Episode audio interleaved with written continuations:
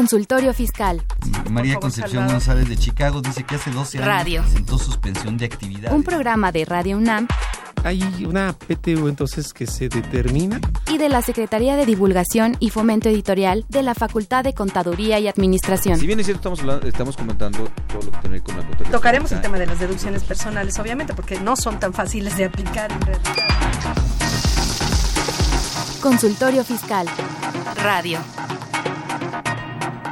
Muy buenas tardes, bienvenidos a su programa Consultorio Fiscal. En esta versión ya llevamos poquito más de un mes con esta nueva versión de Consultorio Fiscal. Eh, vamos a platicar ahora de fantasmas fiscales.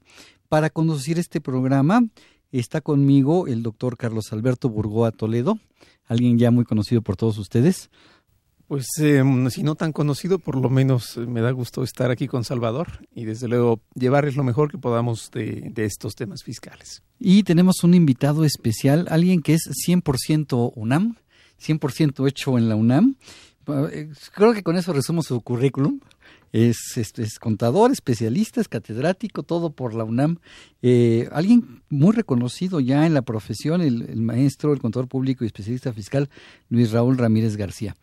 Raúl, muchas gracias por estar con nosotros. Muchas gracias, un gusto volver a estar frente a estos micrófonos y saludando a toda nuestra audiencia. Muchas gracias por la invitación. No, gracias a ti por aceptar a venir a platicarnos de fantasmas fiscales. ¿Qué es eso de fantasmas fiscales, mi querido Carlos? Pues bueno, la verdad es que siempre nos ha llamado la atención, ¿no? El fantasma fiscal que es así como, perdón, es el fantasma de la televisión, ¿no? El que se veía cuando teníamos la te- antena de conejo. Claro, Sí, no, claro, más bien. claro. Es el fantasma que de alguna manera, pues no sé, Luis Raúl, tú como veas, trabaja, económicamente vive, mueve la economía, de alguna manera toca cuentas bancarias, puede incluso no tocarlas, pero de alguna forma, pese que está haciendo una actividad, pues pensemos, económica más allá de lucrativa, pues como que no existe para el SAT, ¿no? Pues no, porque precisamente digo, es como eh, esos fantasmas, esos personajes que decimos que existen y que son etéreos, pues aquí parecería ser también como que existen ese tipo de personajes dentro de lo que es la economía, como bien lo señalas, efectivamente, de alguna manera mueven la economía, porque el, finalmente pues se mueve el, el, el dinero, los depósitos y demás, aunque realmente quién está gastando este dinero, pues eso a veces no lo, no lo sabemos con, con certeza, ¿no? Sabemos que hay una cuenta bancaria a nombre de alguien, ese alguien está recibiendo alguna cantidad y de alguna forma la está moviendo, pero quizá para el SAT no ese personaje no existe, no a veces no lo encuentran, no lo localizan, no saben exactamente quién es, ¿no? Así es, vamos, eh, si quieres recordarles a nuestros amigos Radio Escuchas que este es un programa grabado, pero que la Facultad de Contaduría y Administración tiene asesoría fiscal gratuita, donde pueden llamar a hacer sus consultas al 55 50 79 98. Y si buscas más información referente a este programa, te invitamos a que escuches la siguiente información. Los invitamos a que nos vean en la radio. Y nos escuchen por televisión. Consultorio Fiscal, radio y televisión. En el 860 de AM y en la barra de Mirador Universitario Coe. Abordamos los temas de tu interés como impuestos sobre la renta, Declaraciones, testamentos, pensiones, seguridad social, estímulos fiscales, discrepancia fiscal, régimen de incorporación fiscal, entre otros temas. con destacados especialistas en la materia. Los miércoles por Radio UNAM. Los jueves por y internet. los sábados por TV UNAM. Véanos en la radio. Escúchenos por televisión.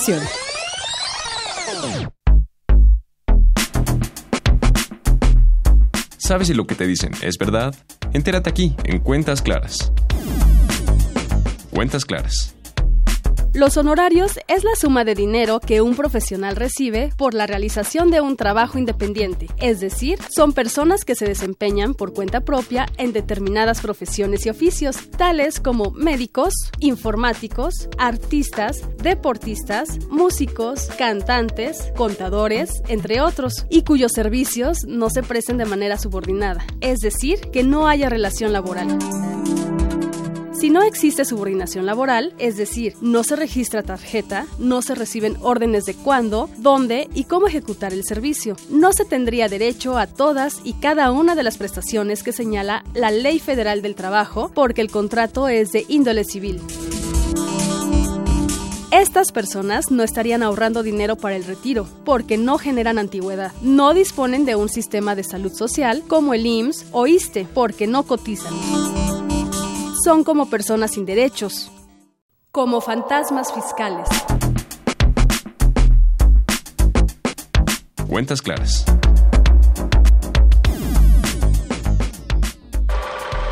Consultorio Fiscal. Radio.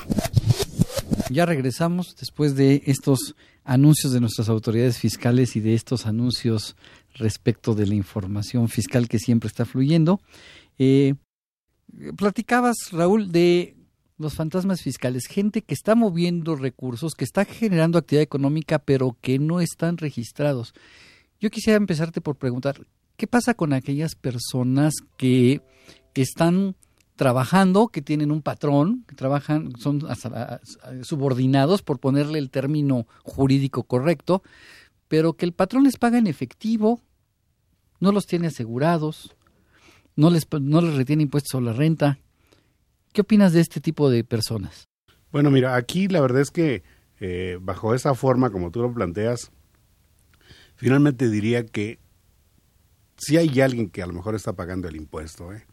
porque, por ejemplo, si hablamos de un patrón que está pagando en efectivo, no tiene inscritos en el Seguro Social los trabajadores, el trabajador no está inscrito en el RFC, entonces eso también querría decir que ese patrón lo que está pagando pues tampoco lo estaría haciendo deducible y digamos que él está él estaría pagando el impuesto sobre la renta en este caso. Pero también habría que ver cómo es que ese patrón obtiene ese dinero en efectivo, ¿no? ¿Por qué? Porque vamos a pensar que fueran sus ventas normales, que sí las estaría declarando. Si ese fuera el caso, pues entonces diríamos que él estaría pagando el impuesto al no hacerlos deducible. El problema está en cuando esos personajes, patrones, pues digamos que obtienen ese dinero en efectivo, pero muchas veces no los declaran, precisamente porque son operaciones de, con, que son con el público en general. El público en general no pide comprobantes para efectos fiscales. Ese, ese personaje, el patrón, tampoco hace los comprobantes eh, estando obligado a ello y no los hace. Entonces, como que ahí sí se da esa mezcla entre el que está pagando y el que está y el que está recibiendo, ¿no? Porque en estricto sentido, pues ambos ambas personas o ambos personajes estaríamos obligados a tener que pagar el impuesto correspondiente. Híjole, suena bastante interesante, Luis Raúl, porque en realidad este, da la impresión de que el, efectivo entonces fuera la base de toda esta pues esta mecánica, ¿no? Todo fantasma. Y ahorita me hiciste pensar en algo, no sé tú qué opines. Eh, está de moda, todos lo sabemos, el, el eh, efecto carrusel. Ahora me voy a pasar un poquito, eh, ¿por qué no tocamos los dos a la par? Como tú bien decías, y Salvador, la gente que cobra, eh, empleado, que realmente él es receptor, y si lo acepta, pues es por la precaria situación, por lo que sea. Pero también el empresario que tiene muchos ingresos en un mes, en algún sentido no le gusta pagar tanto el impuesto, entonces lo lógico es que va y compra las facturas sin embargo, la compra de facturas, pues sabemos que es lo menos que nos puede de alguna manera referir, sino que a su vez esta gente devuelve el dinero y hasta ofrece devolverlo en dólares, en euros, eh, en lo que sea necesario, libras, ¿no? Que todavía por suerte están por ahí circulando. Y entonces otra vez esa es parte de economía, en donde me regresa un dinero que en realidad es mío, que no quería que pagara el impuesto, y otra vez se hace presente el efectivo. Quiere decir que entonces el efectivo ya sea por venta directa o por efecto carrusel, genera fantasmas. Es, eh, ¿Cómo ves tú eso? Sí, la verdad es que bueno, en, quizá en el menos de los casos es el efectivo, pero pues la verdad es que en muchos casos se utilizan algunas figuras para inclusive eh, transparentar, digamos, entre comillas, ese, ese dinero, ¿no? El ejemplo que, que se menciona. Eh, quizá el empresario con tal de no pagar el impuesto sobre la renta e inclusive a veces buscan también la forma de no pagar el IVA, que finalmente pues, el IVA ni siquiera representa un costo o un gasto, ¿no? Porque se lo trasladan al cliente. Pero buscando no pagar el impuesto sobre la renta, pues efectivamente lo que hacen es, digamos, comprar una factura y resulta que aquel que recibe el dinero de la factura, porque le hacen una transferencia, le hacen un cheque, en fin, lo recibe desde una cuenta bancaria, ese personaje también tiene sus formas, sus mañas, no sé cómo le hagan, para efecto de devolver el dinero y además lo regresa de una manera, pues digamos que también transparente, porque a veces, muchas ocasiones, a través de ciertas figuras, pues lo que hacen es devolver el dinero a los, a quien, de, digamos, a los accionistas de la empresa donde salió ese dinero, lo devuelven y lo devuelven a través de transferencias, utilizando figuras como como los sindicatos, como las sociedades civiles, como una serie de, de figuras adicionales que utilizan para estos casos. Raúl, ¿y qué consecuencias pudiera tener un empresario que pretendiera hacer este tipo de operaciones? Porque yo he oído algo de un artículo 69, 69A de código y una lista negra y una lista de los que no deben ser nombrados. O, ¿Qué hay de esto? Bueno, pues hay que recordar que en los términos del Código Fiscal de la Federación, pues establece que eh, aquí la situación es para, digamos, las dos, las dos partes, ¿no? El que está cobrando y el que está pagando. Efectivamente, los artículos 69, 69A, 69B del Código Fiscal de la Federación, pues se refieren a estos, a estos casos que, eh, digo, yo como contador pues le doy el enfoque, pero a mí me gustaría que Carlos, siendo el experto en materia de derecho, creo que podría hablarnos mejor de, del tema, ¿no? Bueno, creo yo, y compaginando mucho con lo que comenta Luis Raúl, que el 69B, eh, dijéramos que es una porción de, esa, de ese fantasma fiscal de esa paranormalidad fiscal, ¿no? De esa paranormalidad. porque, porque, como bien dice Luis Raúl, se refiere exclusivamente a los que venden factura. Sin embargo, pues eh, no todo el mundo se dedica a vender facturas. Vamos a pensar un médico, un dentista, por ponerlo en términos sencillos y de bajo nivel reciben mucho efectivo por lo que son sus pacientes o sus clientes. Una Perdón, ahí, es al revés, ¿no? ahí es. al revés, ellos no te venden facturas, te venden un servicio y no te expiden el comprobante en muchas ocasiones, ¿no? y también se convierten en fantasmas fiscales al no expedir el comprobante pues fiscal. Pues sí, obviamente. ¿Por qué? Porque ellos están percibiendo justamente un ingreso, no lo están declarando en muchos casos, hablo en muchos, obviamente no puedo hablar de todos, pero sí en muchos casos no lo declaran y es más, te dicen, yo no acepto pagos ni con cheque ni transferencia, o sea, yo recibo solo efectivo. Y mira que hablo de cualquier institución y no me importa si son chiquitos o grandes, porque da lo mismo, tú puedes ir a un hospital de dos grandotes y vas a la consulta directa con el médico, donde le pagas al médico, no le pagas al hospital, le pagas al médico y el médico te dice, solo acepto efectivo, si quieres. Y bueno, pues tú lo que quieres es que te curen, pues dices, pues como quiera que le pague, pero cúreme, ¿no?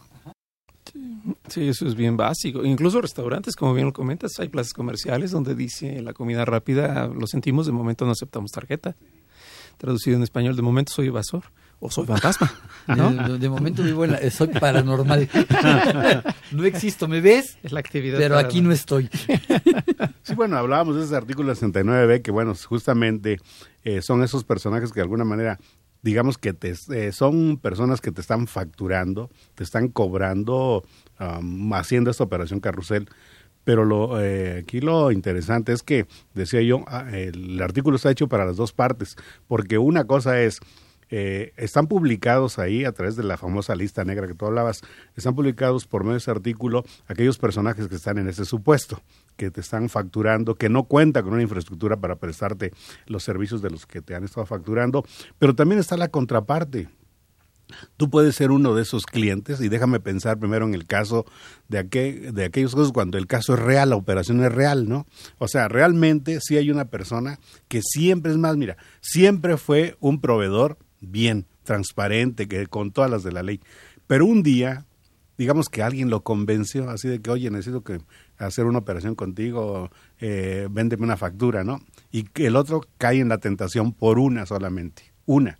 La autoridad se da cuenta y resulta que entonces ahora lo boletina.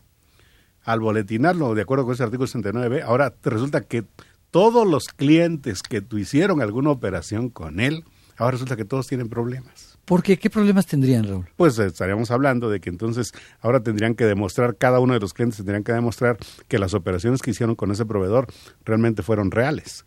¿sí? Que, pero fíjate, quien lo tiene que hacer es el cliente. Él es el que tiene que demostrar. Entonces, si tú no logras hacer eso, tienes, digamos que varios problemas. Uno de ellos, la no deducibilidad de aquello que estaría que habrías pagado o el IVA acreditable o el IEPS en su caso. así es. Pero fíjate, a ver, esa operación yo la hice hace tres años. Sí. Y resulta que hoy, así como hoy célebre mexicano, hoy, hoy, hoy, boletinan a ese, a ese proveedor. Hoy sale la lista negra, hoy lo ves que está ahí, pues bueno, pues total, apareció el día de hoy, yo hice con la operación hace tres años. ¿Y tendría yo problemas de la deducibilidad de hace tres años y el acreditamiento del IVA de hace tres años? Yo, bueno, como la forma como está actuando la autoridad, sí. Yo creo que eso no es correcto, pero bueno, aquí el abogado creo que... Lo que pasa es que cuando sale precisamente el listadito, salen dos, ¿no? El provisional y el definitivo, mencionan por qué ejercicio es. Ahora, el punto delicado, como bien platica Luis Raúl, es que pudieran hacerlo valer por 2013. Cualquiera pensaría que es eh, retroactivo de forma indebida porque esta figura del 69B eh, es válida a partir de 2014, pero, así como dicen en la academia, pero el artículo 6 del Código Fiscal es muy claro y dice que las normas de causación son válidas en el tiempo que son vigentes, pero se aplican con posterioridad aún las de procedimiento, es decir, las de procedimiento que se expidan con posterioridad, dicho en pocas palabras. ¿Se puede ir hacia atrás? La respuesta es sí. ¿Por qué? Porque el 69B es una norma de procedimiento, así como el procedimiento administrativo de ejecución, así como el procedimiento de auditoría, así como acuerdos conclusivos. Sé que quien nos escuche pueda sonarle difícil. Voy a poner un ejemplo rápido sin absorber mucho tiempo. Si al día de hoy me auditan el ejercicio 2013, yo aún así si lo deseo, puedo pedir acuerdo conclusivo. Pero en el 2013 el acuerdo conclusivo no, existía. Pero lo puedo hacer porque es norma de procedimiento. La justificación es bien clara. Y dice la Constitución, no se aplica de forma retroactiva en perjuicio de persona alguna. De ahí que se interprete como que en beneficio sí se puede, pero hay una parte ecléctica. Y si ni fu ni fa, pues también se puede. Traducido en otras palabras, eh, que hubiera el 69B o no, de todas formas la autoridad va por la simulación de actos, ese es el 109 fracción cuarta del Código Fiscal. Entonces, ya sea este procedimiento u otro, de todas formas no demuestran la materialidad de las actividades. Por eso es que lo están dando la Corte, por lo menos así le ha dado ese sentido. Entonces, remar contra corriente yo creo que ahorita es un poco complicado. La base es, más allá de procedimientos, si te dieron los días, si es la que corresponde o no, en esencia, si pagaste bien, si lo hiciste bien.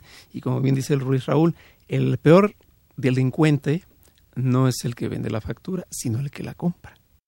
Es el que va a tener el mayor, el mayor efecto porque entonces tendría que ser no deducible su factura y no acreditable el IVA. Entonces, en el supuesto que estoy poniendo, si me están, si yo la operación la hice en el 2014 o en el 2013 y hoy publican este, a este proveedor, tendría yo que presentar una complementaria del 2014 quitando esa deducción. En su caso, si es que tú también consideras que la operación no es válida, ¿no? Porque si ¿Y tú si no, ¿qué hago? Excelente comentario. Si tú demuestras que finalmente esa operación es totalmente legal, transparente, cumplió con todos los requisitos, pues ya yo diría que no tienes problema, pero tendrías que demostrar todo eso ante la autoridad. y, perdón, y la autoridad tendría que creerte lo que eso es el problema. Entonces, eh, ¿tendría yo que acudir a la autoridad o qué me recomiendas?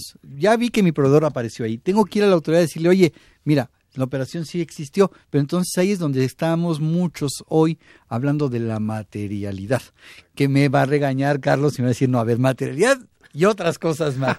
Pero no, pero es muy, bueno lo que dices y para los que nos escuchan, yo lo comentaría así.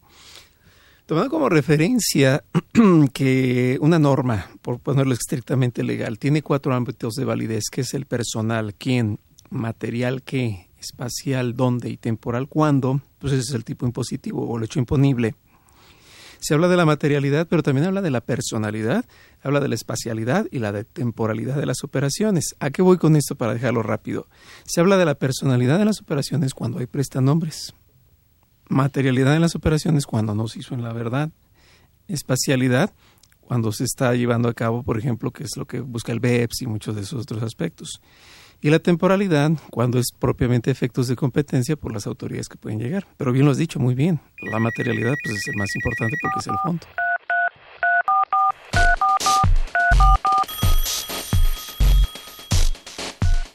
Llámanos, nos interesa tu opinión.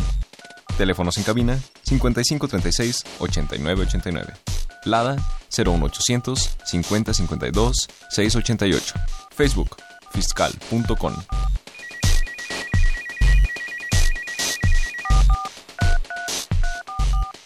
tengo que demostrar que la operación realmente existió. Así es, que cumplió con todos los requisitos que en su momento la ley te marcaba.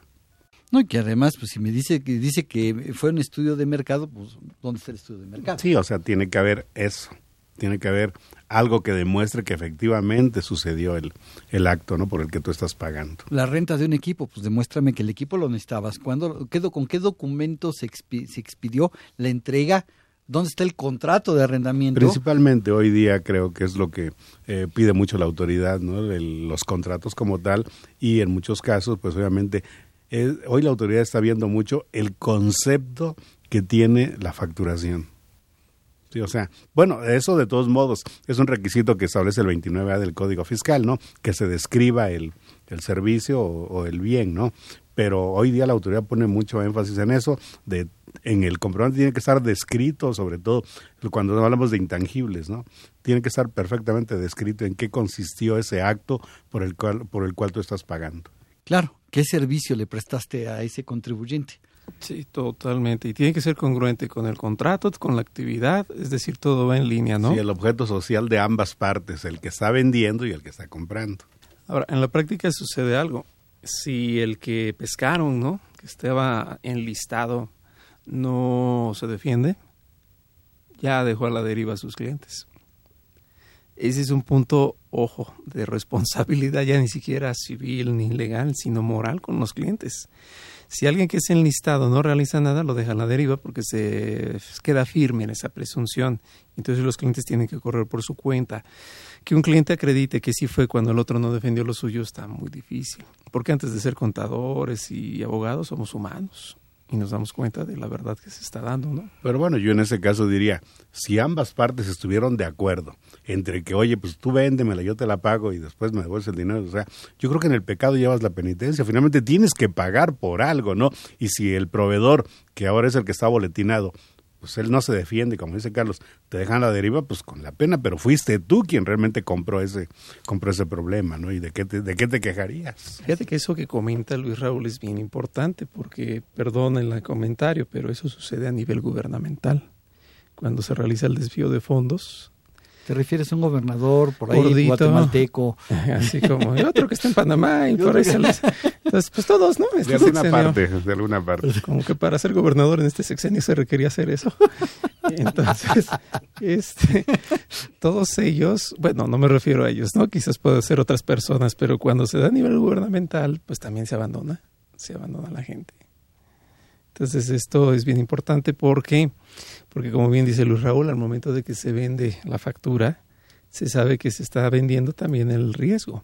Si el día de mañana esto implica hasta cárcel, cada quien sus... Y quien compra la factura sabe que está comprando el riesgo. Sí, hablamos de compraventa de facturas, pero también hace rato tú mencionabas otro caso, ¿no? O se mencionaba aquí, el caso de los prestanombres. También están en esa situación, ¿no? También es un fantasma fiscal. Claro, por supuesto. Oye, Salvador, necesito comprar algo, pero pues yo no quiero aparecer por ningún lado. Entonces, voy a ponerlo a tu nombre, ¿no? Y entonces, y es más, para que veas esto, eh, no es gratuito, ya que tú me vas a permitir que yo haga una operación en tu nombre, yo te voy a pagar una cantidad. Y entonces tú también estás aceptando el riesgo. El día de mañana que atrapan a, uno o a los dos, pues tú aceptaste el riesgo. Claro que me queda claro, en, me queda claro que en muchos casos esto es totalmente desconocimiento, ¿no? Yo recuerdo el caso de, digo, a lo mejor igual es muy conocido, de aquellas personas que iban con las amas de casa y le decían, señora, este, necesito eh, que me traigan, me manden un dinero a Estados Unidos, pero yo no tengo cuenta bancaria. Entonces, acompáñeme al banco, mire, abrimos una cuenta a su nombre. Yo lo único que voy a hacer es, me van a traspasar ese dinero, lo retiramos y yo le pago a usted una cantidad. Y la señora decía, pues lo único que tengo que hacer, sí, es lo único, no tiene que hacer ninguna otra cosa. La señora iba, abría la cuenta bancaria su nombre, obviamente la inscribía en el RFC con todo el trámite, hacían la operación de dinero y la señora entregaba, pues aquí está la chequera, aquí está lo que me dieron. Ya, y lo entregaba. Y al rato, obviamente, le llegaba la invitación del SAT, esa famosa invitación de que me debes el 20% de las cantidades en efectivo que recibiste, ¿no? Entonces ahí hay desconocimiento de la parte, la señora ama de casa no sabía de esa situación, desconoce, pero claro, pues aquí recordemos aquello que el desconocimiento de la ley no te exime del delito, ¿no? Y aquí estamos hablando también de un fantasma, justamente. Fíjate qué buen comentario estás haciendo, porque entonces eh, eh, a nuestros amigos radioescuchas que nos estén escuchando, valdría la pena que cuando llegue esta situación, pues lo piensen, respiren profundamente, cuenten hasta el número que se asesoren esa persona y se asesoren. Sí, Y se, asesoren, pregunten. Eh, digo, hay muchos lugares donde se puede preguntar hasta con la misma autoridad, ¿no? Al SAT, digo, una llamada telefónica, la un chat. La Facultad de Contaduría y Administración, hay un teléfono, lo vuelvo a dar, asesoría fiscal gratuita y mira que son chavos que están terminando la licenciatura y mis respetos a ellos porque pues hago publicidad a nuestra facultad, pero los que están participando ahí son maratonistas en los concursos que ha hecho el Colegio de Contadores, los despachos de contadores y hemos tenido primer y segundo lugar. Ahorita el más reciente.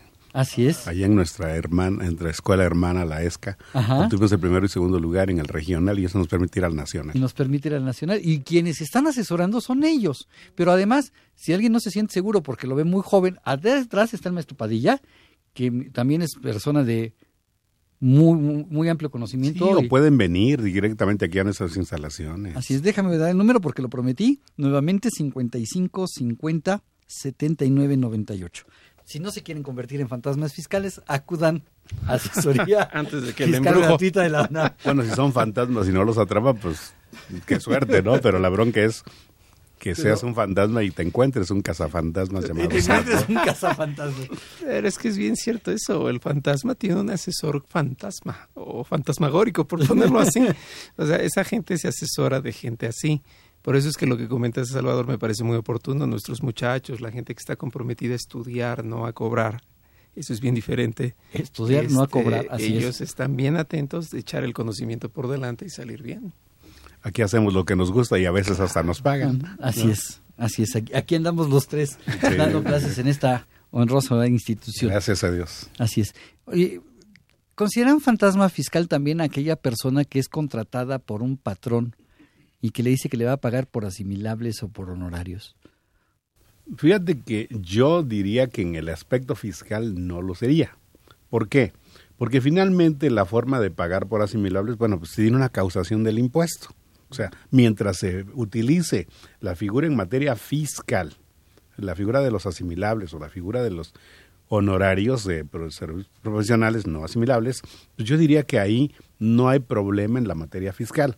Hay otro tipo de problemas, pero no son fiscales, que en su caso serían problemas de carácter laboral. Es fantasma laboral entonces. Sí, sí, Entonces, o, sí. o un fantasma de seguridad social. También, ¿no? Los Sí. hay de varias especies. Sí, pero en materia fiscal, pues yo creo que no lo habría porque finalmente en cualquiera de esos esquemas, pues finalmente se, se paga el impuesto. Es más, en el caso de los asimilables, pues toda la responsabilidad del que paga porque tiene que hacer toda la retención correspondiente. En el otro caso, pues en algunos casos se retiene una parte de impuestos sobre la renta, otra parte de IVA y en otros casos pues no se retiene. Todo depende quién pague y a quién le pagues, ¿no? Entonces, pero en, en esa parte, yo diría, la parte fiscal no le veo problema. Problema yo lo vería en materia laboral. ¿Por qué? Porque ahí sí, en muchos casos, caemos otra vez en lo que ya decía el doctor Carlos hace rato. Caemos en una simulación de actos.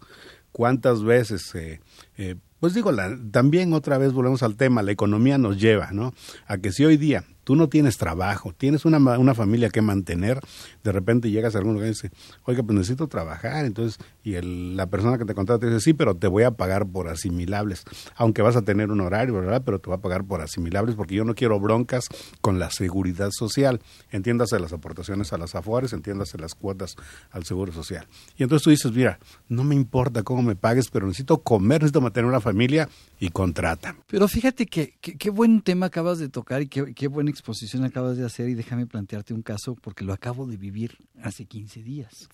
Hace 15 días eh, me tocó eh, un chavo al que lo iba yo a contratar y a la hora de plantearle cuánto iba a ganar, cómo iban a estar, que yo le pagaba Seguro Social, SAR, Infonavit, este, estaba en nómina, me dijo, ¿sabe qué contador? No, me voy a ir a otro lado porque usted me va a depositar.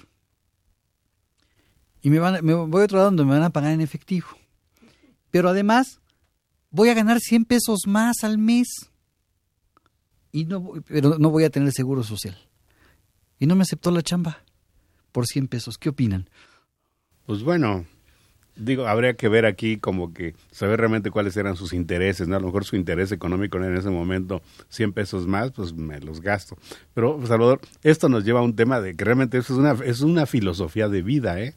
De verdad es una filosofía de vida porque tal vez esa, ese personaje tal vez no le importaba eh, la seguridad social. Y dentro de ocho días vamos a estar platicando de este tema con alguien muy conocido por ti también. Nuestro amigo Emilio Ordóñez va a venir a Ah, platicar excelente, sí, sí, sí. ese punto. Pero bueno, Sí. los dos temas se relacionan, por eso quise tocarlos. Sí, este, pues yo creo que, eh, digo, ahí es como cuestión de qué quieres, ¿no? Yo la verdad es que en ese tema, digo, nada más así de manera rápida, es mi caso personal. Yo coticé durante 16 años en el Infonavit, de 1972 que nació el Infonavit hasta 1988. Y hoy quiero decirte que puedo retirar la cantidad que está aportada ahí porque tengo más de 50 años de edad, tengo más de un año de haber dejado de trabajar y puedo retirar la cantidad de 604 pesos por 16 años haber estado cotizando en el Infonavit. La pregunta ¿Nos es... vas a invitar a algún lado con esa cantidad, verdad? Pues, creo que me sale más caro el trámite de... ¿no? Les digo, es un caso real que si a mí en aquel momento a lo mejor hubiera tenido otra mentalidad me hubieran preguntado, oye, ¿qué quieres? que te esté aportando ese 5% al Infonavit o te pago, a lo mejor te lo pago por asimilables, digamos, donde no hay aportaciones. Quién sabe, tal vez yo hubiera dicho, si hubiera tenido otra mentalidad, digo, tal vez hubiera dicho, pues dámelos ahorita. ¿Para qué quiero que me los deposites si al final quizá nunca los vea, no? Pero bueno, ¿Y eso no es- los viste? es- no, y ni lo- exacto. En algún lado se quedaron. Hoy día, la verdad es que, perdón por lo que voy a decir, pero hoy día, tu dinero que te estén depositando en las Afores, me pregunto, ¿algún día lo verás? No lo sé. Yo ahí lo dejo nada más como una, como una, como una pregunta y es donde a veces yo digamos que sí participo hasta cierto punto de esos esquemas de asimilables, por ejemplo, ¿no? Porque finalmente ahí te lo dan en el momento y tú decides qué quieres hacer con tu dinero, pero hoy en vida, hermano. Claro. Vamos a una pausa comercial y regresamos. Invertir Para aprender. La Facultad de Contaduría y Administración de la UNAM, a través de su División de Educación Continua, invita al sector público y privado a formar parte de sus múltiples cursos. talleres y diplomados sobre temas de contaduría, administración e informática, con el objetivo de promover la vinculación universidad-empresa-gobierno. Así que ya lo sabes, prepárate en Liverpool 66, Colonia Juárez, Distrito Federal. Informes 5533-1617 y 5533-1618. O si lo prefieres ingresa a la página dec.fca.unam.mx. No hay excusas. En la División de Educación Continua hacemos Capacitación a la medida.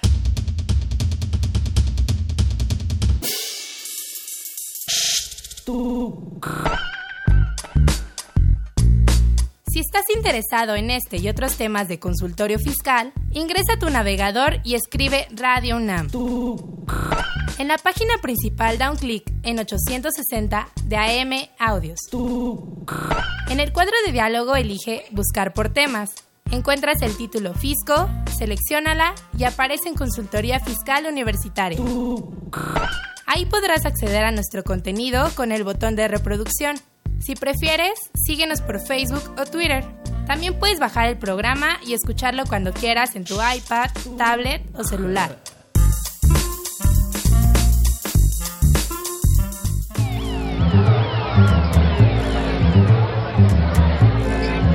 Se va a llevar la revista Consultorio Fiscal única en su género. Aquí encontrará los artículos y sugerencias en materia contable, fiscal y administrativa. Ahora, consultorio fiscal desde la calle más cerca de ti. Esta es su información caliente, señor, señora. Con más de 26 años de publicar artículos, noticias fiscales y opiniones de especialistas. Es útil para el empresario, el contador, el administrador, persona física, usted. Sí, usted de camisa blanca y corbata rayas, acérquese. En ella encontrarás todo lo de SAT, IVA, ISR, Infonavit, prestaciones, testamentos, contabilidad electrónica, ley aduanera, medios de defensa, lavado de dinero, pensiones IMSS, ISTE, aguinaldos y miscelánea fiscal, entre otros temas. La tenemos en verde, rojo, amarillo, azul, naranja. Todo para el gusto de la damita o el caballero. Suscríbete en publishing.fca.unam.mx o llama al 56 16 13 55 o al 56 22 83 10. Consultorio fiscal, por mucho la primera. Por mucho la mejor.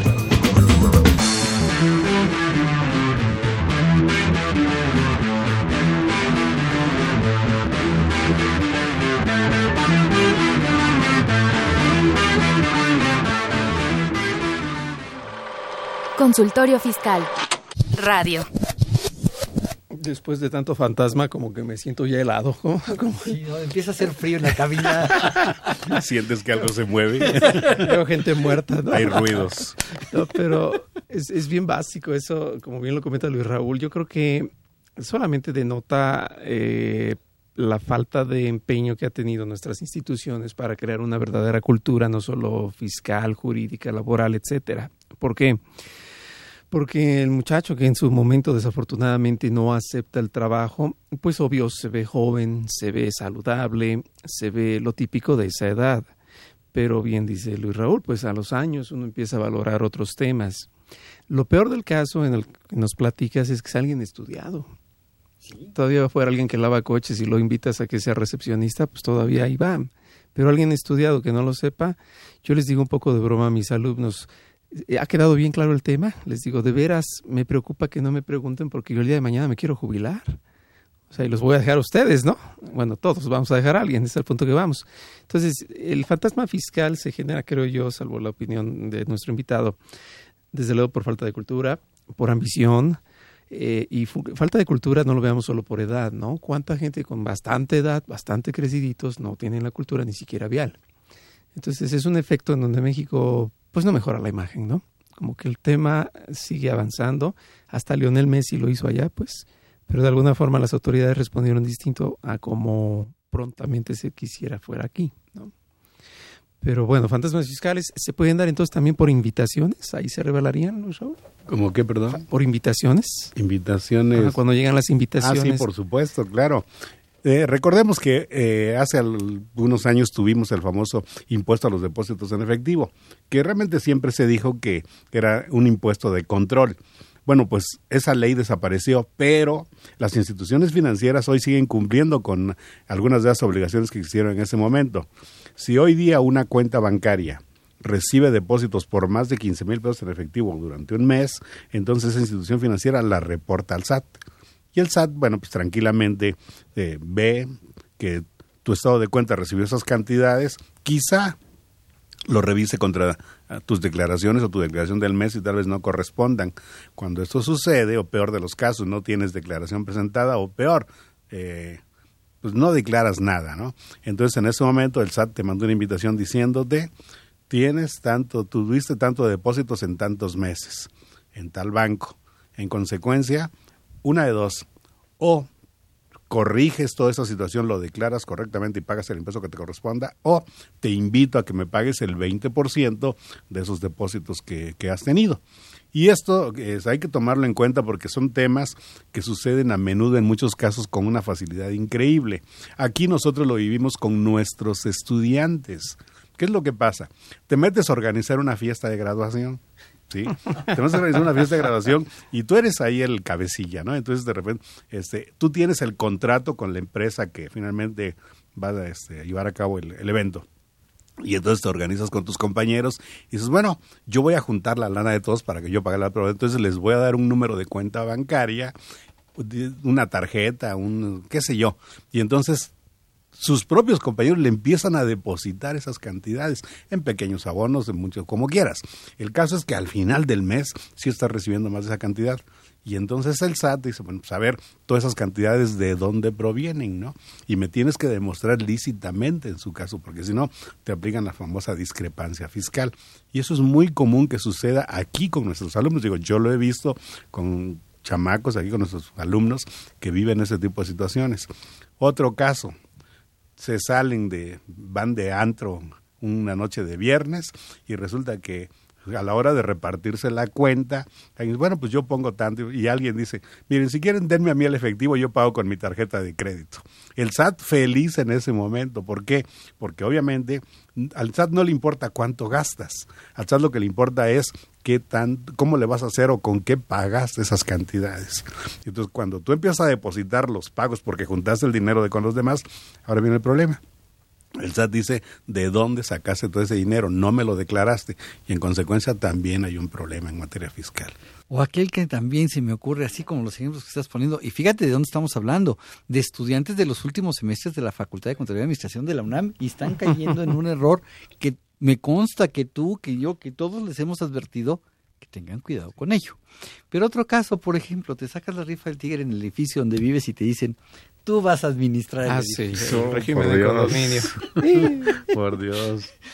¿Qué pasa ahí, Raúl? Pues pasa lo mismo, porque finalmente tú estás recolectando el dinero de los... O sea, cuando no te constituyes como una AC, que es lo, que, lo correcto que debería de ser, entonces estás recibiendo tú a título personal el dinero de los de tus compañeros, tus vecinos, ellos te están depositando en tu cuenta y pasa exactamente lo mismo que en el ejemplo anterior que estaba que estaba mencionando, ¿no? Y así como eso, bueno, pues hay muchas cajas de ahorro no bien hechas, obvio. Claro. Sí. O, o las tandas. Las tandas. O hay que recordar el famoso Buen Fin. El famoso El famoso Buen fin allá del mes de noviembre, ¿no? O sea, realmente seamos honestos, ¿quién promueve el Gran Fin? La autoridad fiscal, el SAT, y no hasta te organiza un, un sorteo donde puedes ganar hasta 10 mil pesos usando tu tarjeta de crédito ¿Y qué pasa con tus compañeros de trabajo? Dicen, oye, Salvador, ahorita a la hora de la comida, ¿qué tal? Y vamos a aprovechar el buen fin, ¿no? Nos vamos a una plaza y, oye, tú que tienes tarjeta de crédito, ve aquí 18 meses sin intereses. Préstanos Yo te doy dinero ahorita. Sí, o te doy dinero ahorita, o bien te lo voy pagando conforme tú vayas pagando tu tarjeta, ¿no? O es más, te lo adelanto ahorita y tú velo pagando en mensualidades y te estás financiando. Yo necesitaba dinero, yo necesitaba dinero para pagar mi tarjeta. Sí, claro. Yo tenía eso, le dije a alguien, lo vas a comprar, yo lo pago, me das la lana, pago la tarjeta. Ya salí del problema. Digamos que fue una operación de financiamiento y muy buena, sí. Pero ahora viene el problema fiscal. A ver, Salvador, ¿de dónde? ¿Por qué? Eh, más bien, ¿cómo fue que obtuviste ese dinero para depositarlo en tu tarjeta? ¿no? Y entonces tienes que demostrar de dónde proviene todo esto. El problema es que si tú no logras demostrar que ese dinero es de procedencia lícita, entonces pues ya se convierte en un problema penal, ¿no, doctor? Sí, no, definitivamente, porque es, bueno, hasta dicen, ¿no? Que con el indicio fundado de que no, eh, vamos, viene de una mala procedencia, pero la persona contribuyente no acredite el origen, ya con eso es suficiente. De hecho, al extremo, y me voy a poner al extremo del 108 del Código Fiscal, que dice, hay, este, cuando se dice que hay un lavado de dinero, se presume que hay defraudación fiscal. Dicho en pocas palabras, efectos caruseles, no declarar, todo este tipo de cosas. Deducciones falsas. Falsas, ingresos no declarados correctamente. No trasladar. Es más, eso es hasta porque los menciones malos ingresos.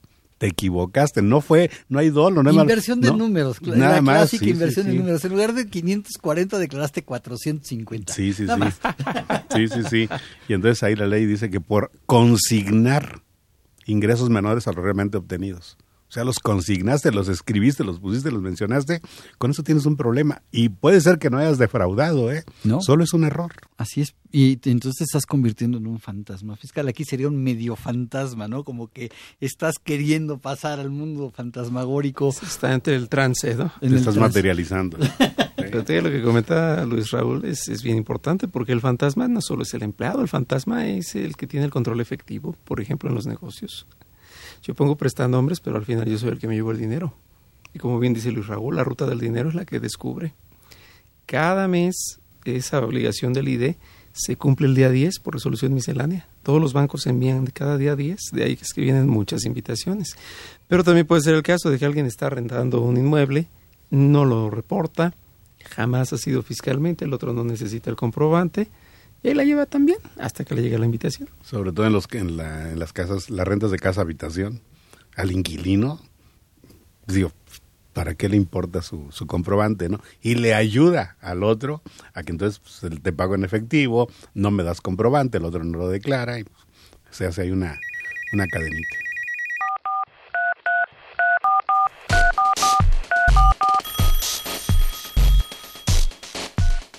Llámanos, nos interesa tu opinión. Teléfonos en cabina 5536 8989. Lada 01800 5052 688. Facebook fiscal.com.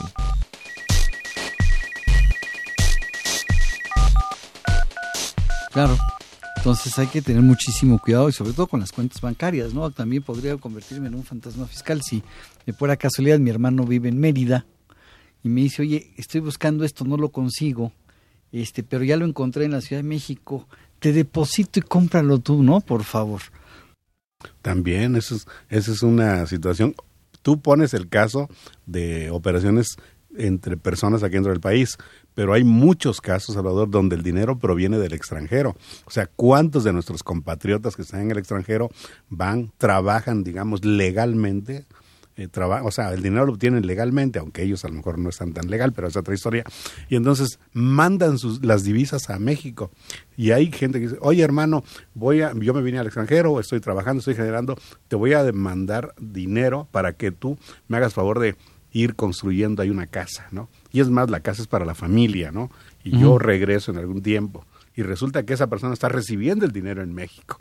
Ahí otra vez tenemos el mismo Pero problema. si me lo regala mi hermano no tengo ningún problema. Pues, sí ¿Cómo tengo no? problemas. ¿Por qué no? Si te lo regala, por supuesto que sí. La ley de impuesto a la renta solamente te permite que en el caso que no sean tus cónyuges, ascendientes o descendientes en línea recta, pues tienes un problema porque tu exención en el impuesto sobre la renta solamente sería el equivalente a tres UMAS elevadas al año. Algo así como 82 mil, 83 Algo así como mil. 80 mil pesos, antes eran 80 mil, creo que ahora ya bajó por la UMA, ya bajó como Ajá. 70 y tantos, ¿no? Algo Así así. es. Pero imagínate que te mes con mes te mandan, no sé, 100 mil pesos. Pues con el primer mes ya te... Ya, ya, agotaste. Si, le- quisieras decirle a la autoridad que te lo regaló tu hermano. Exacto, pero eso en el caso de que fuera regalo. Que porque fuera regalo. podría no ser regalo, podría ser simplemente, digamos que Apoyo entre, entre hermanos, exacto, le estoy, digamos que prestando un servicio de administración de, de, de se llama recursos. prestanombres, ¿no? Pues no necesariamente, no, no, no. O ¿Y sea, no queríamos en la liga antilavado? No, porque No, lo tampoco. que comenta Luis Raúl es básico. Si yo, hermano, digo que estoy recibiendo el dinero para la construcción del inmueble y así lo quiero mostrar ante una autoridad, lógicamente es porque las licencias de construcción y todos los materiales y todo eso está saliendo a nombre de él.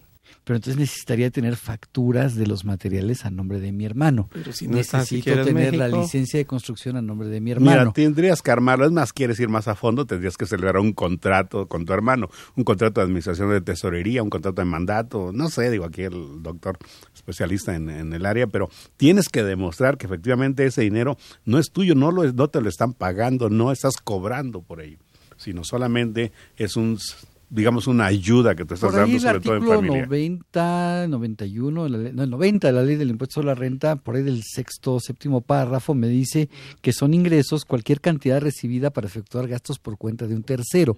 Mi hermano es un tercero. Y para que no caiga yo en el supuesto de ingreso, me dice, está bien, pero entonces demuéstrame con documentación comprobatoria, quiero entender documentación fiscal comprobatoria a nombre del tercero. Ujú Pues todos los FDIs a nombre todos de... los FDIs a nombre de mi hermano, este, la licencia de construcción a nombre de mi hermano, el terreno a nombre de mi hermano. Pero fíjate, todo esto, nosotros que estamos inmersos en este tipo de cosas, inclusive llegamos a desconocerlos. Pues obviamente la gente que, pues, digo, no tiene ningún conocimiento sobre eso, pues se le hace muy fácil, eh, muy sencillo, que está bien, tú depositas más, te doy mis números de cuenta o te doy mi cuenta y tú ahí mándame el dinero y yo aquí me encargo de estarlo manejando. Y después vienen estos problemas en materia, en Decían materia en la época de la revolución que, que la mujer, el caballo y la pistola no se prestaban, ahora es la cuenta de cheques. El, se- el sello electrónico. el, sello electrónico. Y la, este, y la clave del Facebook. No, ese no, ese no. Esas no se prestan. No, no, jamás Ese en la vida. El número, de cuenta, el número de cuenta, por favor, amigos, escuchas. El número de cuenta es para que depositen tus ingresos. El dinero que es tuyo que, eh, y que eh, no tienes ningún problema en que esté en la cuenta. Pero prestarle el dinero a eh, tu cuenta bancaria para que alguien, oye, no tengo cuenta bancaria y me dieron un cheque a mi nombre que dice para bono en cuenta, no del beneficio, nada más para bono en cuenta. Y como no tengo cuenta, pues pues, déjame depositarlo en tu cuenta y me das el dinero, ¿no? Y tú lo sacas. Y para que veas que su buena onda te voy a regalar 100 pesos. Así es. Nada más porque me das el favor de prestarme la- la, cuenta. No, pero ahí te va, el feeling. ¿Lo depositas, ¿Lo depositas o lo depositan a su cuenta no fiscal?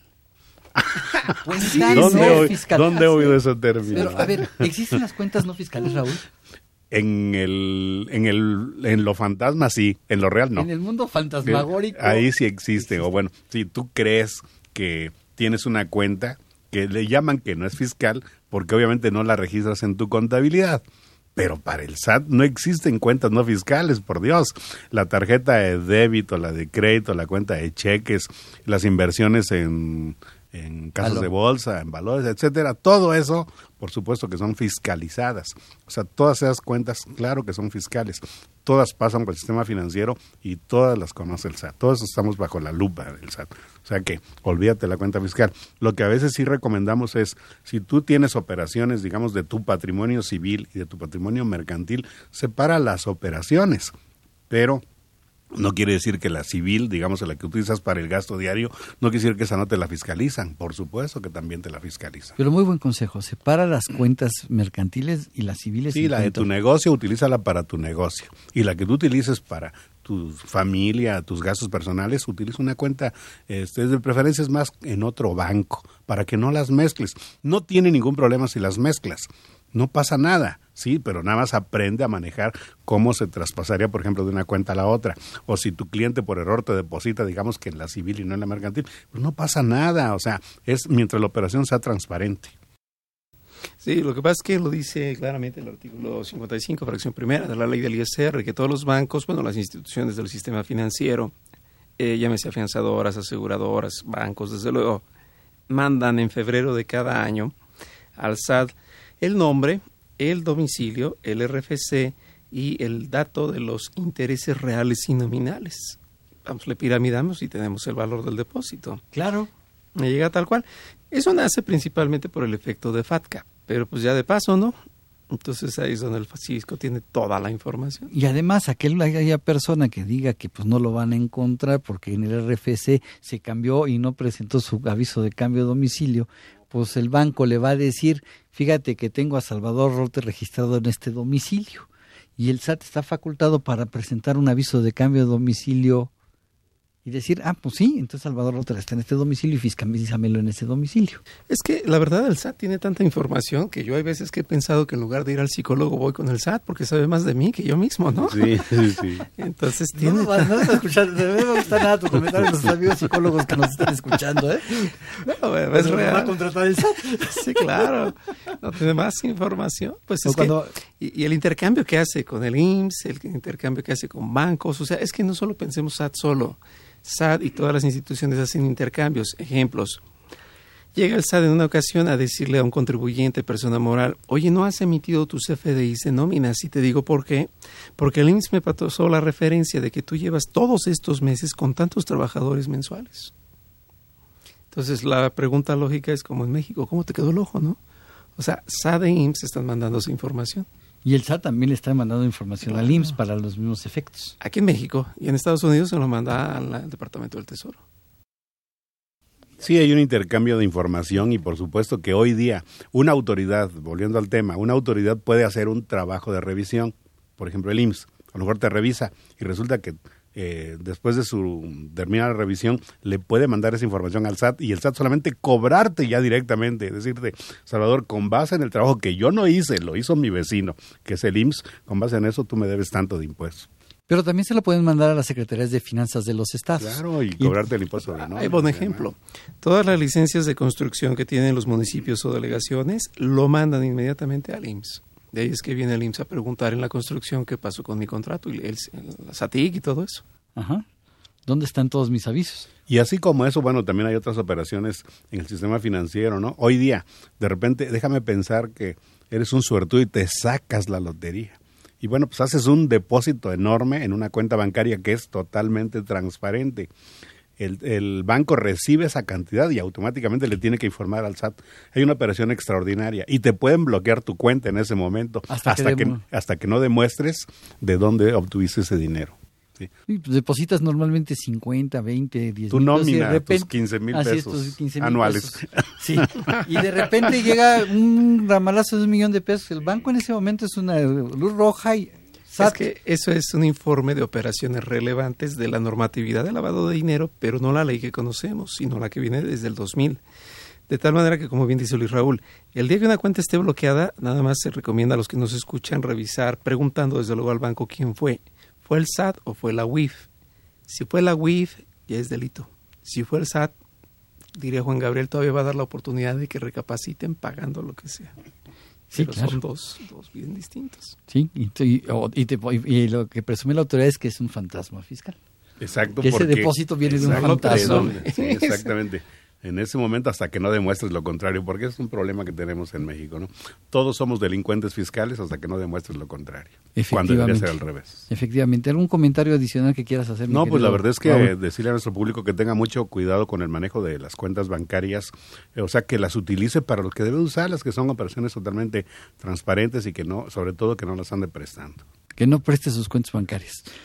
Doctor. Eso, eso que dijo es muy fuerte, pero muy cierto. Nunca las anden prestando. las cuentas. Claro, las cuentas. bueno, si quieren hacerlo. Lo demás son libres. Vida, ¿no? las cuentas. Las cuentas bancarias, ¿no? ¿Qué, como, ¿qué dijimos? La, la, firma, la fiel o la fea o la firma electrónica, este, la, la clave del Facebook y la cuenta bancaria no se prestan a nadie. Así es. Por eso me encantan estos programas. se, se, divierte uno, ¿no? Y a veces hasta te pagan. Y a veces hasta te pagan, así es. Bien, los invitamos a que nos sintonicen en este programa la siguiente semana para seguir platicando el tema pensiones para jóvenes. Agradecemos a nuestro invitado. Gracias por acompañarnos, Raúl. Muchísimas gracias por tus Un placer y ojalá vuelvas a invitarme pronto. Cómo no, con mucho gusto. Esa fue una producción de Radio UNAM en los controles Socorro Montes, en la producción por parte de la Secretaría de Divulgación y Fomento Editorial de la Facultad de Contaduría y Administración, Nezahualcóyotl Jara, Alma Villegas, Tania Linares, Miriam Alejandra Jiménez, Juan Flandes, Juan Carlos Serrano, Guillermo Roberto Venegas y Edgar López. La Facultad de Contaduría y Administración agradece a los conductores e invitados de este programa quienes participan de forma honoraria. La opinión expresada por ellos durante la transmisión del mismo refleja únicamente su postura personal y no precisamente la de la institución. Muchísimas gracias, buen provecho y se despide su amigo Salvador Rotero Banel, no sin antes de agradecerle. Carlos, muchas Al gracias. Al contrario, gracias y buena, buena, este, buena tarde, buen fin de semana o lo que sea. Hasta luego. Consultorio Fiscal un programa de Radio UNAM y de la Secretaría de Divulgación y Fomento Editorial de la Facultad de Contaduría y Administración. Consultorio Fiscal Radio.